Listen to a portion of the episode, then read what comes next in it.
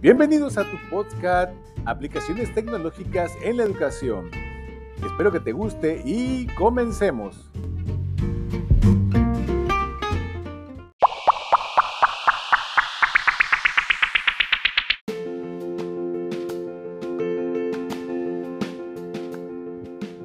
Muy bien, pues en esta educación a distancia o en línea, los chicos hemos emprendido y en este curso hemos aprendido aplicaciones muy importantes como Anchor, como Canva, Pixto, Genially, Kahoot y Concord, además de aprender algunas aplicaciones de Google de Workspace como el usar el Drive, como este, Classroom y el correo electrónico, así como el Google Meet.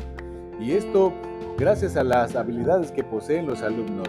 Y esto es sorprendente. ¿Por qué? Porque ellos pertenecen a generaciones tecnológicas, los cuales se les hace muy fácil.